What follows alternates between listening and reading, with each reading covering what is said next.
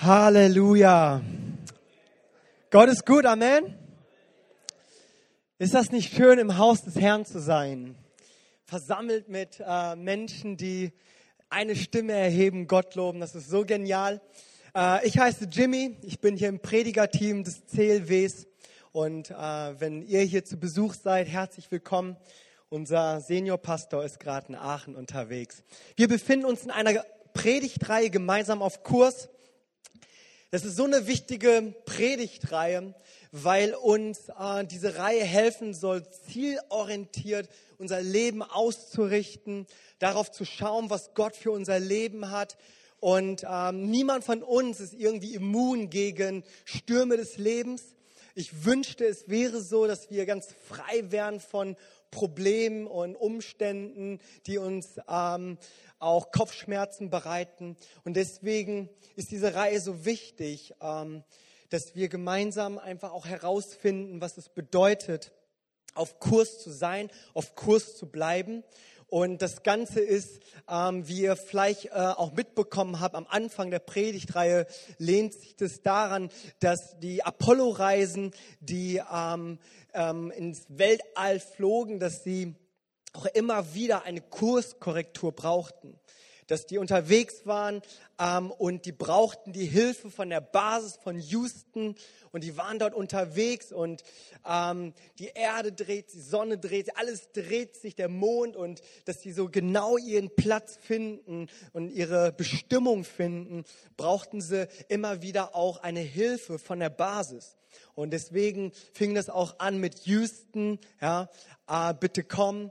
Und äh, wir haben letzte Woche auch von Pastor Daniel gehört, eine Kurskorrektur zu haben, ähm, dass es Menschen braucht in unserem Leben, die in unser Leben hineinsprechen. Und dass das so wichtig ist, dass wir uns einander helfen, dass wir gemeinsam auf Kurs uns befinden. Heute möchte ich über Timeout sprechen. Timeout das ist so ein äh, Wort, das kennen wir auch aus dem Sport. Und für einige, die mich kennen, ihr wisst, ich bin so ein Sportfanatiker. Ich freue mich auf das deutsche Klassiko heute Abend. Und äh, wir sind heute Abend alle für Schwarz-Gelb, oder? Ne? Heute sind wir alle für Schwarz-Gelb. Und ähm, aber eine Sportart, die mich wirklich auch begeistert, gerade hier als Bonner, ist Basketball. Äh, Im Fußball, da haben wir es noch nicht so weit geschafft, aber im Basketball, da sind wir in der ersten Bundesliga, die Bonner Baskets. Und ich nehme mir auch die Freiheit, manchmal dort äh, mir ein Spiel anzuschauen. Und ähm, ich äh, liebe einfach auch diesen Sport. Ich selber spiele auch Basketball in einer Beamtengruppe äh, montags immer. Und auch immer ganz spannend, das sind alles aus dem Bundesministerium für Krisenmanagement und mittendrin ein Pastor, der sie anschreit und sagt, was zu tun ist. Und äh, ich bin da sehr, sehr ehrgeizig. Und äh, in einem, im Basketballspiel kennen wir dieses Wort Timeout. Die Trainer ähm, jeweiligen Teams, die haben fünf Timeouts. Und diese können sie sich nehmen, zwei in der ersten Halbzeit, drei in der zweiten Halbzeit.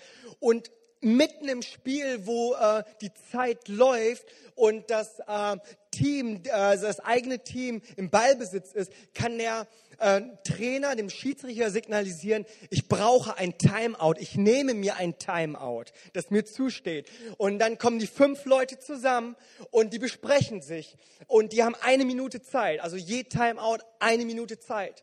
Und dieser Minute, da geht es hauptsächlich darum, nochmal nachzujustieren. Das ist diese Zeit, wo die sich den Spielverlauf anschauen und sich die restliche Zeit anschauen, und dann sich fragen, okay, was müssen wir verändern? Was können wir verbessern? Wo können wir eine Taktikveränderung haben? Welche Spielzüge können wir machen? Wer nimmt den Wurf? Wer zieht rein? Wer blockt wen? Das ist so genau diese Zeit in dieser einen Minute, die diese, äh, wo sie sich besprechen. Und die ist sehr, sehr wertvoll. Und ich beobachte das immer auch, wie so ein Spielverlauf läuft. Das heißt, das eine Team, das führt, und wie das dann kippen kann, wie eine Mannschaft, die 20 Punkte zurück ist, im letzten Viertel, in den letzten 10 Minuten das Ding noch aufholt. Das sind so diese Dynamiken, die sich dort entwickeln und dann nimmt der gegnerische Trainer ein Timeout, sagt sich, nee, so kann es nicht weitergehen. Und genau darum geht es, um eine Auszeit. Dass wenn wir gemeinsam auf Kurs gehen und auch bleiben, dass wir diese Auszeiten in unserem Leben brauchen. Wie viel mehr brauchen wir diese Auszeiten? Und wir sehen das auch in der Bibel durchweg, dass ähm, diese Auszeiten sehr, sehr wichtig sind. Ich meine, wir äh, blättern in unserer Bibel, müssen wir erst gar nicht weit blättern. Wir haben das gleich ganz am Anfang mit der Schöpfung des Universums, wie, wie Jesus alles wunderbar gemacht hat. Und sechs Tage, da er schuf er diese Erde wunderbar und am siebten Tag ruhte er. Und das ist so dieses Prinzip vom Sabbat ist da auch entstanden. Und ich dachte früher immer, Gott muss sich ausruhen von seiner Arbeit, aber Gott muss sich ja mit Sicherheit nicht ausruhen, aber er ruhte. Ja, ruhen und ausruhen ist ja auch nochmal ein Unterschied. Ich äh, habe so eine Theorie aufgestellt. Er freute sich dann auch an die Schöpfung, denn alles, was er gemacht hat, war gut. Der Mensch war sehr gut. Und ich habe mal so die Theorie aufgestellt, dass der Sabbat, der Freitag in der Woche nicht ein Tag ist, wo wir uns von den restlichen sechs Tagen ausruhen, sondern dass der Sabbat, der Freitag uns gegeben worden ist, damit wir uns die nächsten sechs Tage genießen können. Und so habe ich ein ganz neues Verständnis davon bekommen, einfach auch mir einen Tag zu nehmen und mich für die neue Woche vorzubereiten und mich nicht irgendwie ab Montag dann äh, hint ranzuhangeln und zu warten, bis der Freitag kommt, sondern dass ich es genießen darf, dass ich Freude an meinem Alltag haben darf und dass das nicht nur rückblickend ist, aber vor allem auch eine Ausrichtung auf das, was vor uns liegt. Und so sehen wir das auch im Alten Testament. Männer und Frauen Gottes, die eine Auszeit brauchten, die sich eine Auszeit genommen haben oder den Gott eine gegeben hat. Ja, und äh, da werde ich heute ein bisschen drauf ähm, zu sprechen kommen in 1. Könige 19. Aber wir sehen das auch bis in das Neue Testament rein. Und das ist so dieses Totschlagargument. Ja, Jesus, ja, er nahm sich seine Auszeiten. Jesus, ihm war das total wichtig. Der, es ist der, der Sohn Gottes, der Messiah, der auf diese Erde kam. Er war 100% Gott, aber auch 100% Mensch. Nicht 50-50, also 100-100 war er. Und wie er aber auch diese Auszeiten brauchte. Wir sehen zum Beispiel in Markus 1, wie er unterwegs ist. Und äh, es heißt, dass der Geist Gottes ihn in die Wüste führte. Und bevor sein öffentlicher Dienst begann, äh, verbrachte er dort 40 Tage, 40 Nächte, um sich, um sich ausrüsten zu lassen. Und wie, es heißt weiter in Markus auch eins, da heißt es, dass er früh morgens, als es noch dunkel war, da ging er hin und betete mit seinem Vater. Er war in einer ständigen Verbindung mit seinem Vater. Er ist ja eine öffentliche Person gewesen. Menschenmasten folgten ihm nach. Sie hingen an seinen Lippen, sie, die, die, die verfolgten ihn ja förmlich. Aber wie Jesus sich immer wieder sich diese Priorität gesetzt hat, am Tage, am Morgen, am Abend und immer wieder gesagt hat, ich brauche diese Auszeit, diese stille Zeit, diese Zeit mit Gott, diese persönliche Zeit. Und deswegen heißt es in den Evangelien immer wieder, Jesus ging an einen öden Ort oder er ging in die Wüste oder an einem einsamen Ort heißt es in äh, Johannes 5, dort heißt es, ich kann nichts tun als nur das, was ich den Vater tun sehe. Selbst in der tiefsten Krise seines Lebens, dort verbringt er die Zeit mit Gott. Da, da, da, da zieht er sich zurück und er, er braucht diese Auszeit. Und er sagt, ich will diesen Weg nicht gehen. Wenn, wenn es nur geht, dann lass diesen Kelch an mir vorübergehen, aber nicht mein Wille, sondern dein Wille geschehe. Und er hadert dort mit seinem himmlischen Vater und das muss einfach eine ganze Weile gegangen sein. Und so sehen wir, dass Jesus auch diese, diese Auszeit auch brauchte. In einer Stelle, ich glaube, das ist in äh, Lukas 22, dort heißt es, dass Jesus äh, nach seiner Gewohnheit an den Ölberg ging, um zu beten. Er machte es sich zu seiner Gewohnheit. So viel er auch zu tun hatte, hatte er diese Gewohnheit, sich diese Auszeiten zu nehmen. Und wer sind wir, dass wir denken, wir bräuchten diese Auszeiten nicht? Und ich empfinde so ein bisschen das, was ich heute sage, das sind nicht immer unbedingt so die brandneuen Sachen, die ich uns heute präsentiere, sondern dass das mehr so eine Erinnerung ist, mehr ein, ein Fokus auf etwas ist in unserem Alltag, das so oft verloren geht. Und ich möchte mal unsere Aufmerksamkeit und ich werde ähm, auf, auf erste Könige richten, ähm, wo ich heute über das äh, 19. Kapitel sprechen werde. Und wisst ihr, das ist die Geschichte über Elia. Elia ist ein Prophet des Herrn so ungefähr 900 äh, vor Christus und ähm, er lebte dort in einer Zeit, wo Ahab König war. Und Elia war Prophet, also er war der Botschafter des Herrn. Und Elia, er war ein Mann Gottes. Wenn ich über die Propheten der Bibel nachdenke und über eine, einige aus dem Alten Testament, da gibt's echt ein paar peinliche Propheten. Ja? Oder ich finde es einfach ein bisschen unangenehm. Da gibt es so einen Prophet, der sollte dann irgendwie nackt herumlaufen, ja, äh, um die ganze Blöße zu zeigen. Oder äh, einer sollte eine Hure heiraten, um darzustellen, dass das Volk Israel Gott fremd gegangen ist. Also das ist schon echt ein harter Job gewesen, okay? Aber Elia, wenn ich an Elia denke, dann denke ich an einen richtig krassen Propheten. Elia ist einfach durchweg cool. Ja, also das, was er so macht, ist, der hat so richtig Power der hat Kraft. Also der, er, er, er heilt Kranke, er, er weckt Tote auf, der äh, hat die, die Vermehrung äh, des Öls und so mit den Krügen, kennt ihr vielleicht die Geschichte.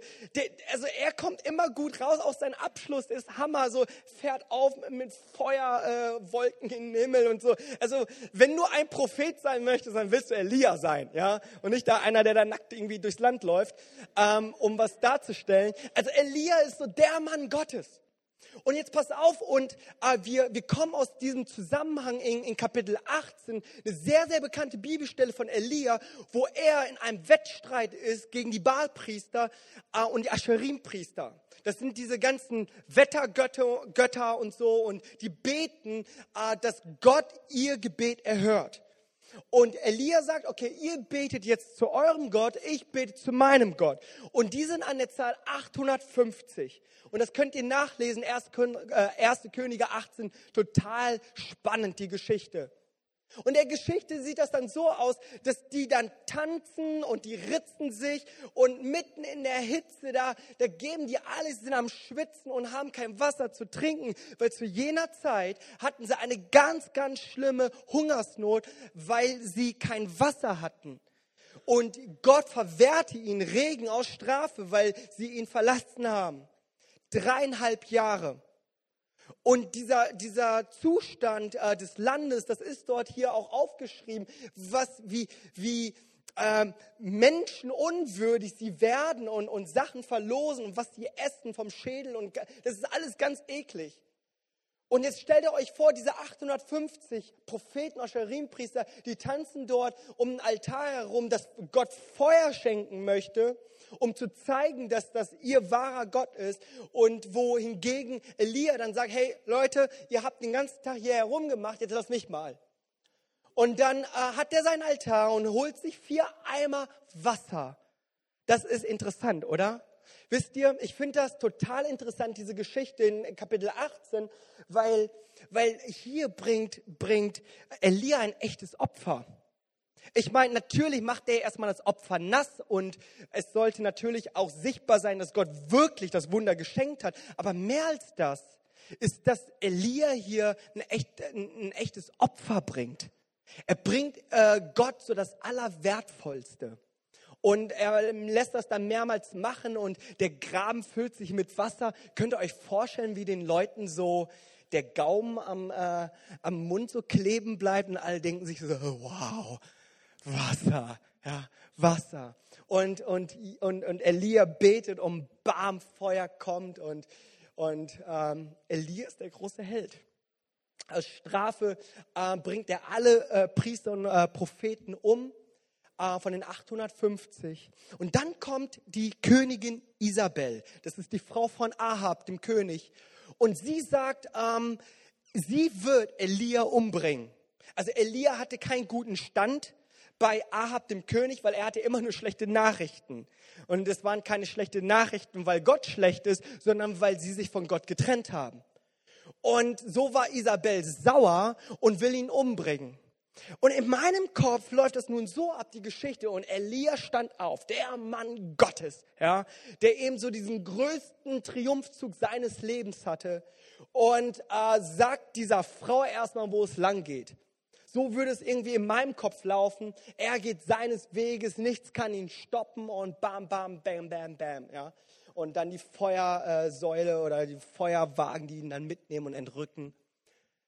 Aber die Geschichte läuft ganz anders ab jetzt und das ist ab Kapitel 19. Da heißt es nämlich, dass Elia flieht. Und da möchte ich mal gerne äh, mal mit euch rein schauen in Kapitel 19. Auszeit. Wisst ihr, und ich glaube, Auszeit, lass mich das doch nochmal sagen. Auszeit ist keine verlorene Zeit. Auszeit ist eine Zeit, die uns etwas gibt. Es ist eine Zeit, die uns segnet. Und wir leben in einer sehr hektischen Welt, wo wir denken, ah, das, dafür habe ich keine Zeit. Ja? Oder es ist Zeitverschwendung. Aber, aber Auszeit ist keine verlorene Zeit, es ist eine Zeit, die uns etwas gibt und geben möchte. Und ich sehe hier bei Elia beispielsweise, dass er diese Auszeit gebraucht hat für äh, Geist und Seele. Das ist so, wo er wirklich eine Auszeit für, in seinem Leben brauchte. Und ich glaube, so brauchen wir das auch. Dass, dass Geist und Seele neu auftanken kann dass so unsere Gefühle, dass dieser Emotionskonto, dass er sich auffüllen kann. Und, und ähm, so sehen wir das hier in Vers 4. In Vers 4 heißt es, er selbst aber ging hin in die Wüste, eine Tagereise weit, und er kam und setzte sich unter einen Ginsterstrauch. Und er bat für sich den Tod und sprach, es ist genug, so nimm nun her mein Leben, denn ich bin nicht besser als meine Väter. Ich finde es interessant, was hier gerade geschieht. Ähm, Elia ist auf der Flucht vor Isabel, weil sie ihm droht, ihn umzubringen. Ja, das ist so der, die Geschichte, warum er nun sich in der Wüste in Beersheba sich befindet. Und das sind ungefähr 180 Kilometer von Berg Karmel, das heutige Haifa ungefähr. Das sind äh, laut Google Maps 39 Stunden zu Fuß. Und äh, ob das jetzt wirklich 39 sind oder nicht, weiß ich nicht. Aber es heißt, er hat das in einer Tagesreise gemacht. Äh, er hat richtig Schiss gehabt. Ja, er war flott auf den Füßen unterwegs. Und er rannte weg vor Isabel, weil er Todesangst hatte. Nun ist er in der Wüste und was erbittet er vom Herrn?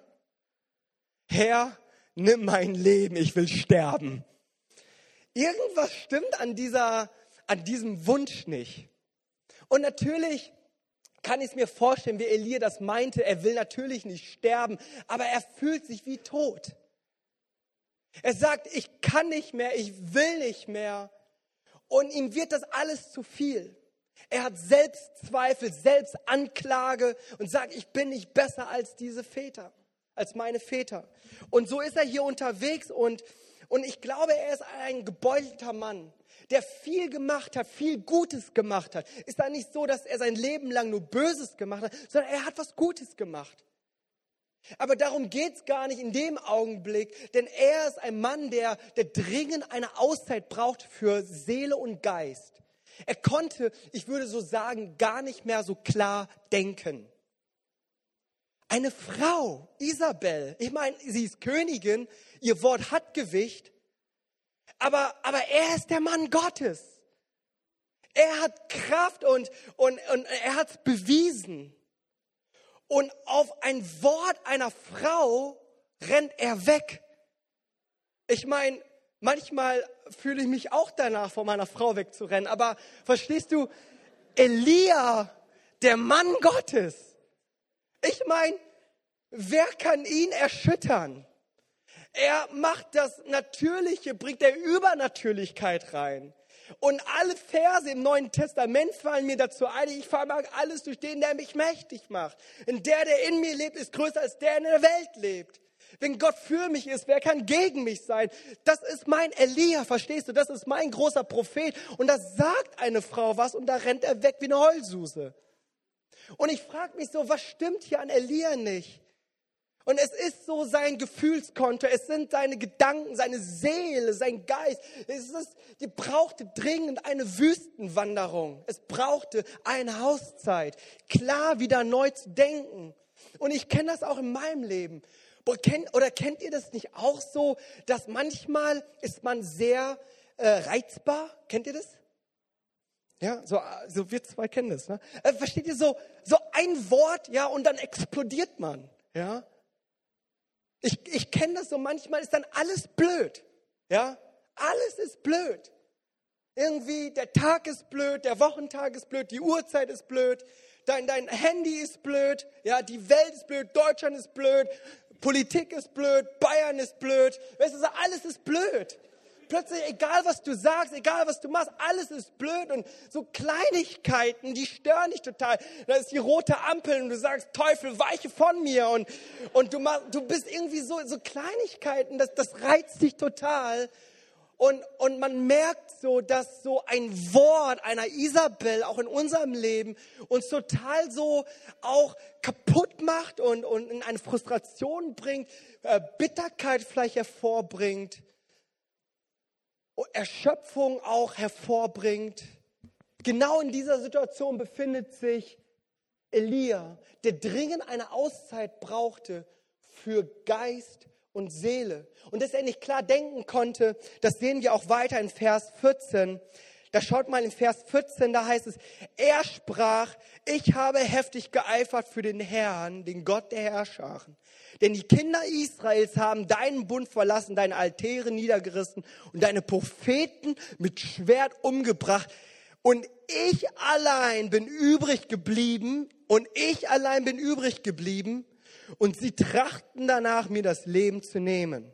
Das war so, wie er sich gefühlt hat. Und das war seine reelle Welt. Aber wisst ihr, wie die Wahrheit ist? Die Wahrheit sehen wir nämlich dann in Vers, Vers 18, etwas später. Da heißt es dann, spricht Gott zu Elia, ich aber habe in Israel 7000 übrig bleiben lassen, nämlich alle, die ihre Knie nicht gebeugt haben vor dem Baal und deren Mund ihn nicht geküsst hat. Also verstehst du, so Elia, der, der war so irgendwie in seiner äh, wie soll ich sagen, in seinem Tunnel war er, ja. Er konnte einfach nichts anderes mehr sehen. Es sagt ich, der ich alleine übrig geblieben bin. Und, und Gott sagt ihm, ah, nein, nein, nein, es sind noch 7000 andere in dem Land. Es sind 7000 andere und, und hier sehen wir, erleben wir einen Elia, der geistlich und seelisch dringend eine Auszeit brauchte und Gott gab ihm die in der Wüste. 39 Stunden zu Fuß, laut Google. Ja, die hatte er, die hatte er. Und er bringt so sein Leid, er bringt sein, sein Frust vor Gott. Und ich glaube, dass diese Auszeit auch für uns unheimlich wichtig ist, klar zu denken für unsere Gedankenwelt, unsere Gefühlswelt, unsere geistliche Welt, uns daran zu erinnern, wer wir sind.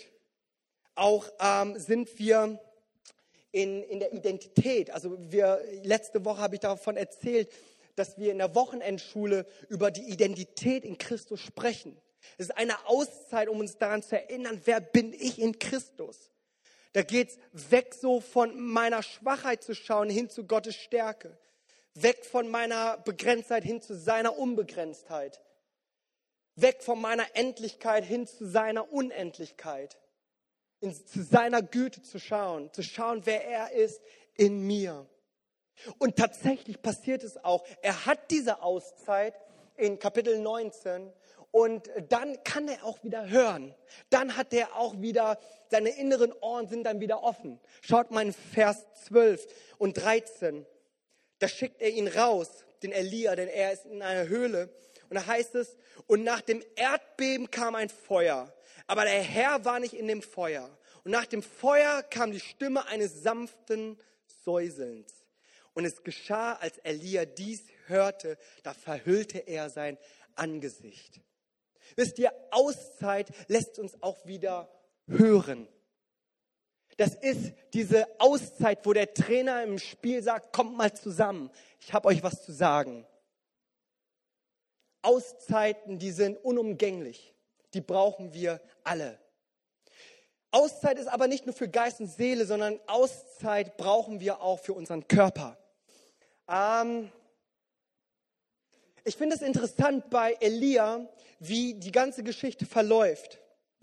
Ähm, die Geschichte läuft nämlich dann so weiter, dass er sein Herz Gott ausschüttet und sich dann schlafen legt. Und das äh, können wir lesen in Vers äh, 5, 6 und 8. Das möchte ich gerne mal lesen. Da heißt es nämlich, und er legte sich und schlief ein unter dem Ginstenstrauch und siehe, ein Engel rührte ihn an und sprach zu ihm, steh auf und iss. Und als er sich umsah, siehe, da war bei seinem Kopf ein auf heißen Stein gebackener Brotfladen und ein Krug Wasser. Und als er gegessen und getrunken hatte, legte er sich wieder schlafen. Und dann Vers 8. Und er stand auf, also es ist zum zweiten Mal dann, stand auf, aß und trank und er ging in der Kraft dieser Speise 40 Tage und 40 Nächte lang. Ich finde diese, diese Stelle total interessant, wie gerade so der Engel sich um Elia kümmert. Ich meine, das ist irgendwie total unspektakulär, wie das hier drinnen steht. Und würde ich der Schreiber der Bibel sein, würde ich daraus wirklich ein äh, Halligalli machen. Ja? Der Engel Gottes kam, legte ihm die Hände auf und bam, er fühlte sich wie Superman. Ja, flog zurück und äh, erledigte Ahab und Isabel. Ja. Aber ist das nicht interessant, wie der Engel hier reagiert und, und, und Elia dient? Ist kein Wort irgendwie der Verdammung, kein Wort irgendwie der Zurechtweisung, kein Ehrgeiz, es sind keine guten Ratschläge. Erstmal, er, er weckt ihn auf, heißt es, ja, und, und, äh, und, und, und sagte ihm, iss und trink. So, das war erstmal die, die Behandlung, die er brauchte. Das war die Auszeit, die er brauchte. Schlaf und Essen. Schlaf und Essen. Er hört sich total selbstverständlich an, oder? Hört sich total selbstverständlich an, aber wie brauchen wir das? Eine bewusste Schlaf- und Essenszeit wo wir uns disziplinieren und sagen, das ist mir wichtig in meinem Leben. Und es ist total witzig, denn nachdem er geschlafen hat und gegessen hatte, heißt es, äh, legte er sich wieder hin, um zu schlafen. Er hatte es dringend nötig, diese körperliche Auszeit zu haben für sein Leben. Und das zweite Mal, äh, da rührte er ihn wieder an und es hieß wieder, schlaf, äh, iss und trink. Und das ist so ein Punkt, glaube ich, den müssten wir wieder ganz neu auch in unserer heutigen Zeit nochmal auch vor Augen führen. Ich hatte so eine Phase in meinem Leben, ich glaube, das war die Phase, wo ich Jugendpastor hier in dieser Gemeinde war, 2004 und dann die folgenden sechs Jahre. Weißt du, da war so meine Hauptnahrungsmittel war so äh, Chips, ja. Wir haben Chips und Cola getrunken und äh, das war einfach YOLO, ja, das war unser Leben. Und ich merkte aber sehr stark auch, ich habe sehr, sehr stark zugenommen. Ich, habe, ich war sehr oft krank. Und ähm, das waren echt so Phasen, wo, wo ich mich überhaupt nicht wohlgefühlt hatte. Aber das war so, wie ich gelebt hatte. Und ich kann mich ganz genau erinnern, das war äh, 2009, da habe ich mir vorgenommen, gesagt, Jimmy, so kannst nicht weitergehen. Du bist ein junger Mensch, ja, und du fühlst dich schon so, als würdest du bald in die Rente gehen. Und äh, mit Sicherheit waren es auch die Jugendlichen, aber es war auch, wie ich auf meinen Körper, ähm, auch wie ich damit umgegangen bin. Und ich habe, ich habe einen radikalen Schnitt gemacht. Ich habe gesagt, ich möchte keinen Körperkult haben und bitte versteht mich hier nicht falsch. Ist nicht das, was die Welt uns bietet und versucht zu verkaufen, was sexy ist, sondern einfach an einen Punkt zu kommen, wo wir sagen, hey, ich möchte auf meine Gesundheit achten. Ich möchte meinen Körper nicht nur als eine Funktion sehen, sondern als ein Teil von mir. Das Körper, Geist und Seele, das ist zusammengehört. und dass Gott mich so geschaffen hat. Im Korintherbrief heißt es, dass wisst ihr nicht, dass wir der Tempel des Heiligen Geistes sind. Dass es da, dass die Herrlichkeit in uns lebt und durch uns lebt. Dass nicht mehr länger lebe ich, sondern der Christus lebt in mir. Und ich habe verstanden, 2009 an einem Punkt, wo ich gesagt habe, ich werde es drastisch ändern. Ich habe Fast Food in meinem Leben drastisch habe ich das äh, gekürzt. Ich habe Zucker, habe ich, äh, Softdrinks habe ich nahezu alles gekürzt. Zucker kaum noch, Schokolade genieße ich. Aber weißt du so, ich einfach ein bewusstes Ernähren. Und ich habe angefangen, ähm, ich bin, ich habe angefangen zu laufen und, und so, so Halbmarathon und solche Geschichten. Aber, aber das mag vielleicht nicht deins sein, irgendwie jetzt in Aktivität äh, zu gehen, in Sportaktivitäten, aber Bewegung, Bewegung ist auch sehr, sehr wichtig. Und ich spreche hier nicht davon, dass ich das irgendwie 100 Prozent in meinem Leben richtig mache, aber es geht vielleicht doch darum, eine neue Ausrichtung zu haben wieder äh, ein neues Prinzip für meinen Alltag zu haben. Und ich spreche hier nicht nur von Übergewicht, ich spreche hier auch von Untergewicht. Das ist so eine Modekrankheit, glaube ich, heute. Ich glaube, einige brauchen wirklich mehr Kohlenhydrate. Und ich, ich, ich, ich glaube wirklich von ganzem Herzen, dass, dass das so Gottes Wunsch auch ist, dass wir eine Auszeit nehmen für unseren Körper, dass wir Signale unseres Körpers auch wahrnehmen. Wisst ihr, diese Drehzahl, auf der wir oft fahren, und ich, ich, ich muss da selber auch aufpassen. Meine Frau sagte mir, Jimmy, du predigst diese Predigt und du besorgst dir deine Aufnahmen und hörst dir das dann selber an. Ja, das stimmt, weil diese Drehzahl, auf der wir fahren, die ist manchmal sehr, sehr hoch und äh, Kilometer, ich spule Kilometer ab in einem Jahr. Diesen Sommer habe ich so viele Kilometer abgespult, im Auto, im Flugzeug, überall. Und wenn ich, und ich, ich bin Gott so unendlich dankbar. Ich weiß gar nicht, wann ich das, das letzte Mal so richtig krank war zur Ehre Gottes. Und Gott sei Dank, aber, aber das ist ein Zusammenspiel.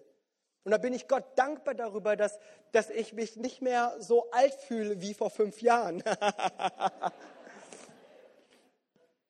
Gott ist gut.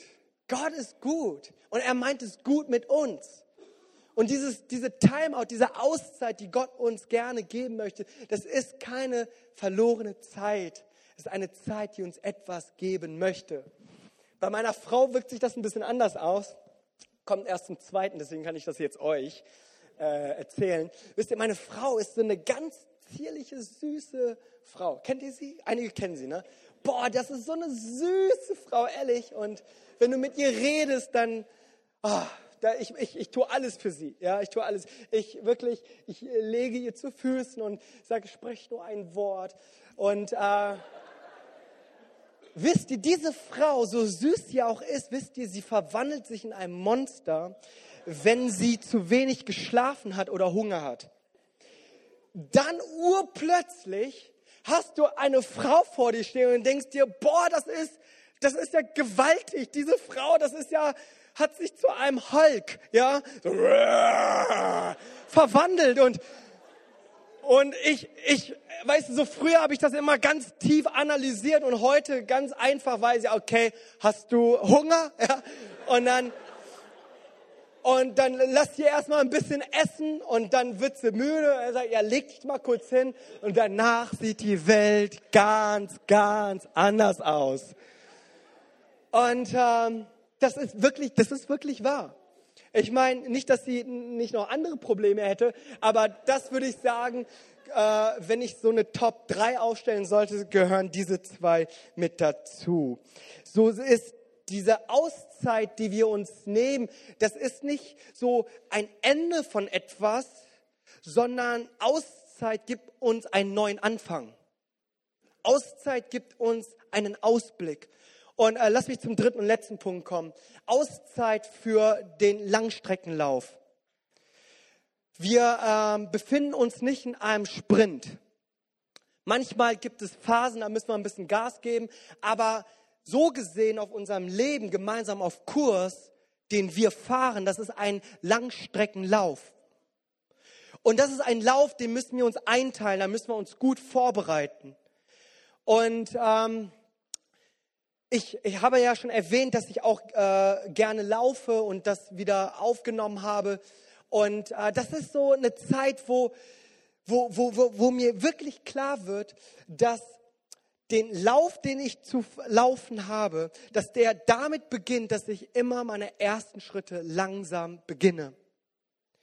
Und wir sehen hier auch bei Elia, um nochmal zu Elia zurückzukommen, dass er einen Langstreckenlauf zu laufen hat. Ähm, auch geistlich gesehen, das sehen wir dann äh, am Ende der Geschichte, wie Gott ihn dann beruft, wieder nach Damaskus zu gehen. Aber auch ähm, wörtlich hatte er echt einen langen Lauf zu laufen. Wir sehen hier in dieser Stelle, das hatte ich eben kurz vorgelesen, dass er aus, dass er aus der Nahrung, aus der Speise 40 Tage und 40 Nächte ging. Du wirst dich wundern, was das für eine Speise war, ja? Äh, frage ich mich auch. Das war mit Sicherheit übernatürlich und muss sehr gut geschmeckt haben. Aber er hat auf jeden Fall in diesen zwei Tagen so viel gegessen, so gut gegessen, so göttlich gegessen, dass er für die nächsten 40 Tage und Nächte gehen konnte. Aber diese Strecke, er hatte 180 Kilometer zurückgelegt von Berg Kamel, Haifa bis Beersheba. Aber nun ist der Beersheba, er ist dort und Gott ähm, schickt ihn weiter oder, oder wie, wie soll ich sagen, ähm, Elia, er entscheidet sich noch weiter weg von Isabel zu gehen, weiter südlich an dem Berg Horeb, das heutige Ägypten. Und das sind nochmal über 400 Kilometer.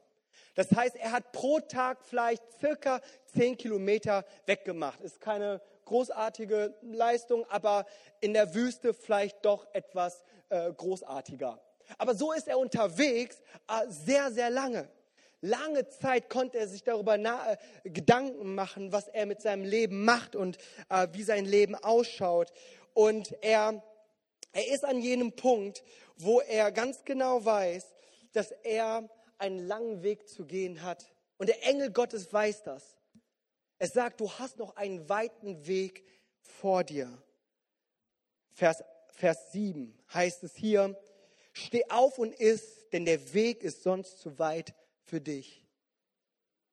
Und als er dann in, äh, äh in äh, Ägypten war, also, oder Berg, Berg Kamel war, äh, Berg Horeb, Entschuldigung, Berg Horeb war, da kriegt er diesen Auftrag und diesen Ruf, zurückzugehen. Zurück nach Damaskus, das sind 600 Kilometer.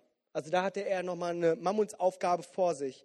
Aber das lesen wir dann in Vers 15. Dort heißt es, aber der Herr sprach zu ihm, kehre wieder auf deinen Weg, zurück zur Wüste und wandere nach Damaskus und geh hinein und salbe Hasal zum König über Aram. Vers 16, und sollst du Jehu, den Sohn Nimsis, zum König über Israel salben und Elisa, den Sohn Saphats von Abel Mechola, sollst du zum Propheten salben an deiner Stelle. Wisst ihr, ähm, er hatte lange Zeit, äh, sich darüber Gedanken zu machen, wo er steht, seinen Körper zu regenerieren. Und er, er ist nun am Berg Horeb wo auch Gott zu Mose sprach. Und er befindet sich dort an dieser, an dieser Stelle und Gott spricht zu ihm und sagt, hey, du bist jetzt so weit weg von Isabel gegangen, aber ich schicke dich jetzt wieder zurück zu deinem Alltag. Ich schicke dich wieder zurück und er beauftragt, Gott beauftragt Elia, wieder einen König zu salben. Und das war die Aufgabe eines Propheten. Das bedeutet, Gott schickt ihn zurück in seine Berufung. Er sagt, hey, du bist dafür geschaffen, ähm, ein Prophet Gottes zu sein, zu stehen äh, zwischen Gott und dem Volk, einzusetzen und abzusetzen. Und so wird er äh, beauftragt, König Hasal zu salben als König. Gott setzt ihn wieder ein. Er sagt, okay, diese Auszeit, die ist jetzt vorbei und ich schicke dich wieder in dein Leben hinein. Mit einer neuen Perspektive, mit einer neuen Hoffnung, mit einer neuen Kraft schicke ich dich hinein. Diese Zeit, diese Tage, die du hier verbracht hast, 40 Tage, 40 Nächte plus X, die waren nicht umsonst. Diese Tage waren keine Verschwendung, sondern das war eine Zeit, die dir etwas geben sollte. Und wir sehen hier einen Elia, der diese Zeit ähm, gebraucht hat, um wieder aufzutanken. der wieder hochgefahren ist, wieder neue Ziele zu haben. Aber eines finde ich da total spannend Vers, 6, in Vers, äh, äh, in Vers 16, wo es heißt, dass er Elisa als seinen Nachfolger salben soll. Ist das nicht interessant? Elia, der hat mich immer total begeistert, weil er so jemand war, der, der ging seines Weges. Und kam jemand irgendwie dazwischen, ist da irgendwie so, wie so äh, eine Dampfmaschine, so einfach durch, gerade durch, ja. So nach dem Motto, rechts und links, tausend und zehntausend, alle werden fallen, aber ich werde meines Weges gehen. So total krass, so, so ein Elia. Und, und wir sehen, dass er ein absoluter Einzelkämpfer war. Er war ein absoluter Einzelkämpfer, Kämpfer, aber aus dieser Auszeit heraus beruft Gott jemanden, einen Wegbegleiter für sein Leben. Und das ist Elisa. Und beide äh, sind dann unterwegs und zusammen haben die auch richtig Halligalli und dann nochmal, wisst ihr, mit dem Mantel und doppelte Salbung und er ist weg und wow. Aber er hat etwas gelernt. Eben, dass er nicht alleine ist, dass es noch 7000 andere gibt und dass er nicht alleine kämpfen muss, sondern dass Gott ihm aus dieser Auszeit heraus ihn ermutigt, doch gemeinsam unterwegs zu sein. Auszeit bedeutet nicht automatisch irgendwie dich einzubarrikadieren, alleine irgendwo alleine zu hocken und dich zu langweilen, sondern man kann auch eine gemeinsame Auszeit mit Leuten machen. Meine Frau und ich, wir nehmen uns eine Auszeit, wo wir gemeinsam Lobpreis machen oder so. Und das liegt nicht irgendwie in unserem Blut, dass wir irgendwie jeden Tag dran denken und sagen, oh, wir müssen es machen. Aber, aber wir nehmen uns diese Zeit, weil wir wissen, dass es, dass es uns wichtig ist, gemeinsam auch unterwegs zu sein. Kein Einzelgänger zu sein, sondern immer wieder, immer wieder an diesem Punkt zu sein, eine Auszeit zu nehmen für, für Seele und Geist, eine Auszeit zu nehmen für den Körper und eine Auszeit zu nehmen für einen Langstreckenlauf. Lass mich mit einer folgenden Geschichte enden. Es ist eine Familie in Borkum, die sind dort und die machen eine Strandwanderung und ähm, sie sehen, dass es möglich ist, eine Wattwanderung zu machen. Das heißt, es ist gerade sehr stark Ebbe und sie können reingehen, ähm, rein äh, in das Meer rein, weil, weil alles ist, ist brach, alles liegt trocken da. Und die machen diese Wanderung ganz tief rein und, und erleben so alles, was im Meer auch ähm, drinne steckt. Und es passiert, dass ähm, das Wasser so langsam kommt. Und mit dem Wasser ähm, sind sie, stehen sie dort und ihnen fällt auf, dass um sie herum überall Nebel ist und sie merken, sie müssen zurück zum Strand, aber wissen gar nicht mehr, wo vorn, wo hinten ist und die kennen die Richtung gar nicht mehr. Sie spüren nur, dass ihre Knöchel mit Wasser gefüllt werden, immer höher kommt und sie laufen in die eine Richtung, da ist Wasser, die laufen in die andere Richtung, da ist Wasser und die kommen leicht in Panik.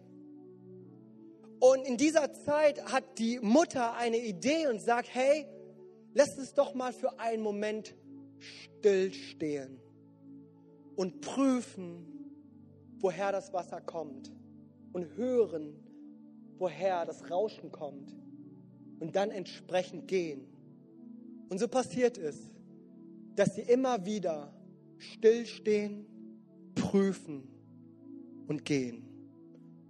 Und sie sind unterwegs und äh, an einem Punkt sagen sie sich, okay, nun müssen wir hier auch nochmal gucken, sind wir noch richtig? Stillstehen, prüfen und weitergehen. Und sie haben es geschafft, sie sind wieder am Strand. Aber das, was sie weitergebracht haben, war nicht, dass sie ständig und schneller gelaufen sind. Denn du kannst schnell laufen, aber wenn du doppelt so schnell läufst und in die falsche Richtung läufst, bringt das dir auch nichts. Das, was sie geholfen hatte, dieser Familie, ist immer wieder stillzustehen, zu prüfen und zu gehen. Ich glaube, dass das so heute mein Aufruf für uns heute ist. Und ich weiß, dass was ich euch sage, ist nicht wirklich neu. Es ist so, was, was wir immer wissen, hey, das ist wichtig, es ist wichtig. Aber wisst ihr so, ich fand es total witzig, dass ich über dieses Thema predigen sollte, weil ich weiß, wie chaotisch ich manchmal auch so mich treiben lasse und äh, auch, auch immer, immer auf meine Drehzahl immer sehr, sehr hoch fahre. Aber dass wir verstehen, dass wir an diesen Punkt kommen können, immer und immer wieder in einem Rhythmus hineinkommen können. An diesen Punkt kommen können, wo wir diese Auszeit uns nehmen. Stillstehen, prüfen und weitergehen.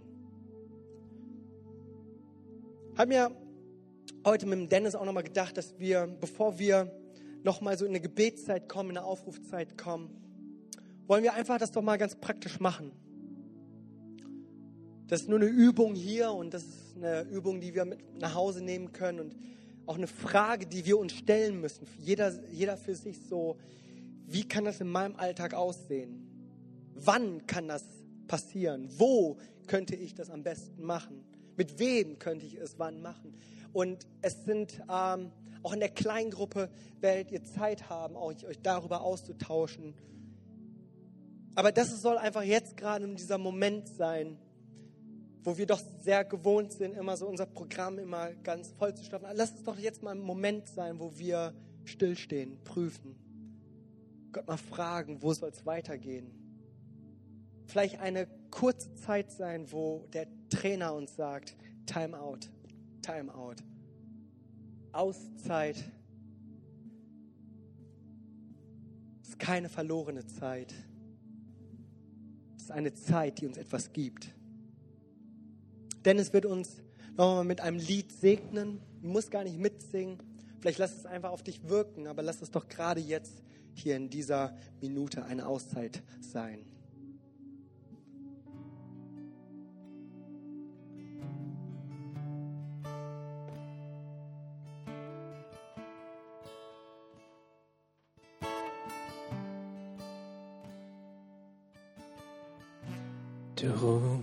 Raus aufs weite Wasser, wo Füße nicht mehr sicher stehen. Dort finde ich dich im Verborgenen. Mein Glaube trägt im tiefen Meer und deinen Namen ruf ich an. Ich schau so weit ich sehen kann. Und kommt die Flut, hältst du mich fest in deinem Arm, denn ich bin dein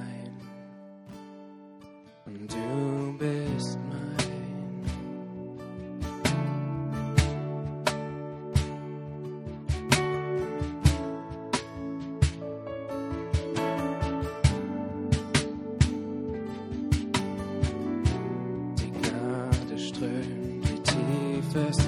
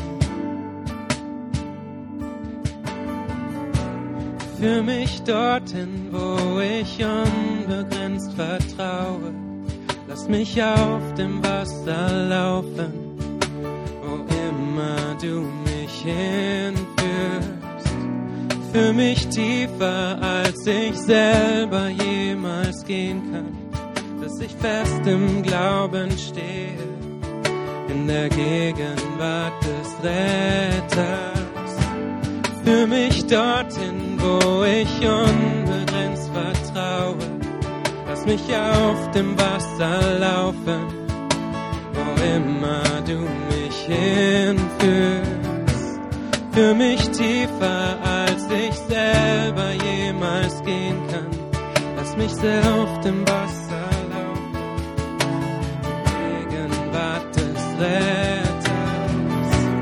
Für mich dorthin, wo ich unbegrenzt vertraue. Lass mich auf dem Wasser laufen, wo immer du mich hinführst. Für mich tiefer, als ich selber jemals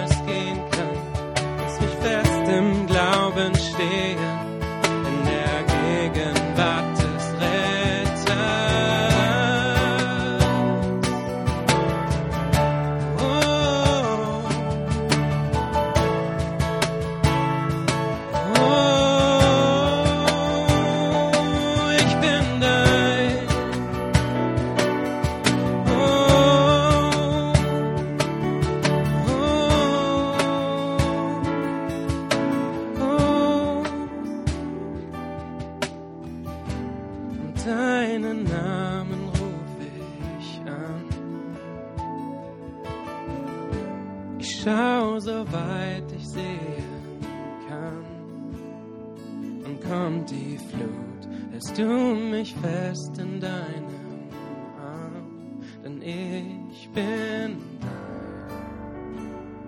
Und du bist mein. Gott ist gut. Gott ist gut. Und er ist für dich. Und wenn er für dich ist, wer kann gegen dich sein? Amen. Komm, lasst uns nochmal gemeinsam aufstehen. Ich habe noch dieses, diesen Wunsch, euch zu segnen, euer Leben zu segnen, euren Alltag zu segnen, eure Familien zu segnen, eure Kinder zu segnen. Ich möchte gerne nochmal beten und möchte aber nochmal fragen, ob es heute Morgen jemanden hier gibt, der sagt, ich kenne diesen Jesus noch nicht und ich möchte gerne mein Leben Jesus anvertrauen und möchte zu dieser Ruhe, zu diesem Frieden, ewigen Frieden kommen. Ich möchte Jesus als mein Gott einnehmen. Möchte auch gerne für dich beten. Wenn du hier bist, dann, und das ist dein Wunsch deines Herzens, du sagst, ich möchte Jesus in mein Leben einladen, möchte, dass das nicht nur ein netter Gottesdienst ist, sondern ich möchte es persönlich machen und du diesen Schritt gerne jetzt tun möchtest, dann ähm, melde dich doch mal und einfach als Zeichen für Gott, dass du sagst, okay, ich treffe diese Entscheidung in meinem Herzen, auch einfach ein Zeichen für mich, dass wir dann ähm, zusammen beten. Wenn du hier bist und sagst, ich möchte gern mein Leben Jesus anvertrauen, dann, dann äh, wink mir mal zu. Kurzes Handzeichen. Gibt es heute Morgen jemanden, der sein Leben Jesus anvertrauen möchte?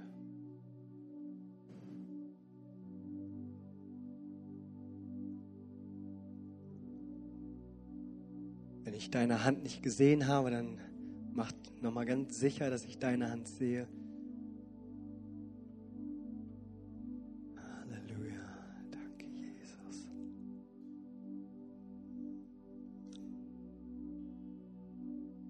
Okay, ich sehe keine Hand. Und ich segne uns jetzt jeden einzelnen von uns, ob du dich jetzt gemeldet hast oder nicht, möchte ich dich gerne segnen. Himmlischer Vater, ich möchte dir danken, Herr, dass du alle Zeit gut bist.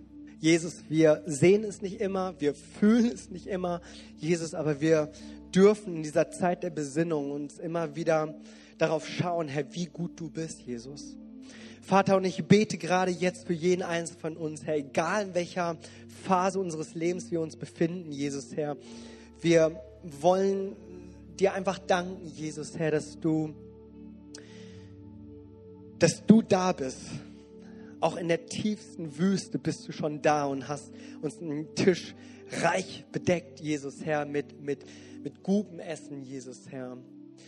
Jesus, Herr, oder grünen Auen, wo wir uns vielleicht befinden, Jesus Herr, bist du doch unser Hirte, Jesus Herr. Oder wenn es noch ganz schlimm kommt, Jesus Herr, und wir im Tal des Todesschatten uns befinden, Jesus Herr, da führst du uns durch, Jesus Herr. Egal wo wir uns befinden, Jesus, ich bete Herr, dass wir auf Kurs bleiben, Jesus Herr. Ich bete, Jesus, dass wir auch immer wieder lernen, Jesus, zu dieser Auszeit zu kommen, Jesus, Herr, geistlich, seelisch, körperlich, für den Langstreckenlauf, den wir zu vollbringen haben, Herr. Und ich bete, Herr, dass das eine Qualitätszeit ist, Jesus, Herr, wo du uns ganz neu berührst, Jesus, Herr, wo du uns ganz neu erfrischt, Jesus. Und ich bete, Jesus, da, wo Ehen einfach neu erfrischt werden müssen, wo sie, ja, wo sie einfach wieder neu Klarheit bekommen müssen, Jesus, Herr, segne du sie, Jesus. Ich bete, Jesus, Herr, für Familien, Jesus, Herr, wo das so stark angegriffen ist, Jesus, Herr, dass du es segnest, Herr, und dass dass, dass diese Auszeit auch hilft, Jesus, Herr, wieder zueinander zu finden, Jesus, Herr, wo das wieder zu einem unschlagbaren Team wird. Ich bete für Menschen, die, die noch äh, Partner suchend sind, Jesus, Herr, nach ihrer Berufung suchen, Jesus, nach einem Job suchen, wo auch immer, Jesus, Herr, dass du Klarheit schenkst, Jesus, Herr, dass du Gedanken ordnest, Jesus, Herr, dass du Herzen im, ähm, Frieden im Herzen schenkst, Jesus. Vater, und ich bete, Herr, dass wir in dem, wo wir stillstehen und prüfen, Herr, dass du uns aber auch sendest nach, nach unserem Damaskus, Jesus, Herr, wo wir, wo wir diesen Weg gehen, Jesus, Herr, wieder unsere Berufung aufnehmen, Jesus, Herr, wo wir einen Wegbegleiter finden, gemeinsam unterwegs sind, Herr, auch als Gemeinde, Jesus. Vater, wir danken dir, Jesus, Herr, dass das ein Segen ist, den ich im Glauben aussprechen darf über das Leben jedes Einzelnen von hier, Jesus. Vater, dir sei alle Ehre, Herr. Deinen Namen preisen wir und loben wir in den Namen Jesus. Amen. Amen. Komm, lass uns Jesus doch nochmal preisen.